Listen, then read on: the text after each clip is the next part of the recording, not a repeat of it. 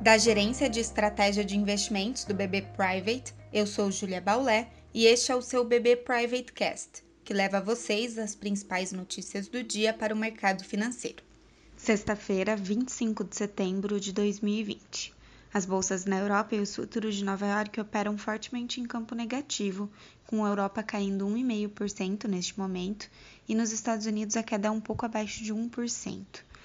Elas são impactadas especialmente pela evolução do coronavírus na Europa, que ameaça a retomada de medidas de isolamento em alguns países e atrasa o processo de recuperação econômica.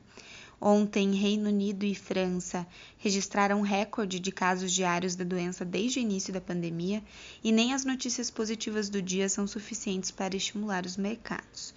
Apesar disso, vale citar que a corrida pela vacina continua e ontem a farmacêutica Novavax disse que iniciou o estágio final dos testes para a potencial vacina. É a décima primeira no mundo a atingir esse estágio de desenvolvimento. No campo político, também há notícia positiva nos Estados Unidos sobre a possibilidade de novos estímulos à economia. Primeiro, voltaram as sinalizações de retomada do debate sobre o novo pacote fiscal entre democratas e republicanos. Esse ambiente político mais favorável já não era mais tão esperado pelo mercado e, portanto, é monitorado.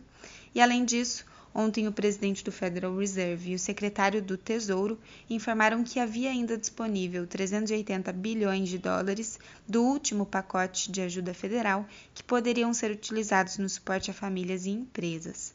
No Brasil, falando um pouco do dia de ontem, o tom tranquilizador do Banco Central sobre inflação e o compromisso com os riscos fiscais permitiram que o Ibovespa descolasse da instabilidade externa e recuperasse os 97 mil pontos, assim como houve redução das pressões sobre curva de juros.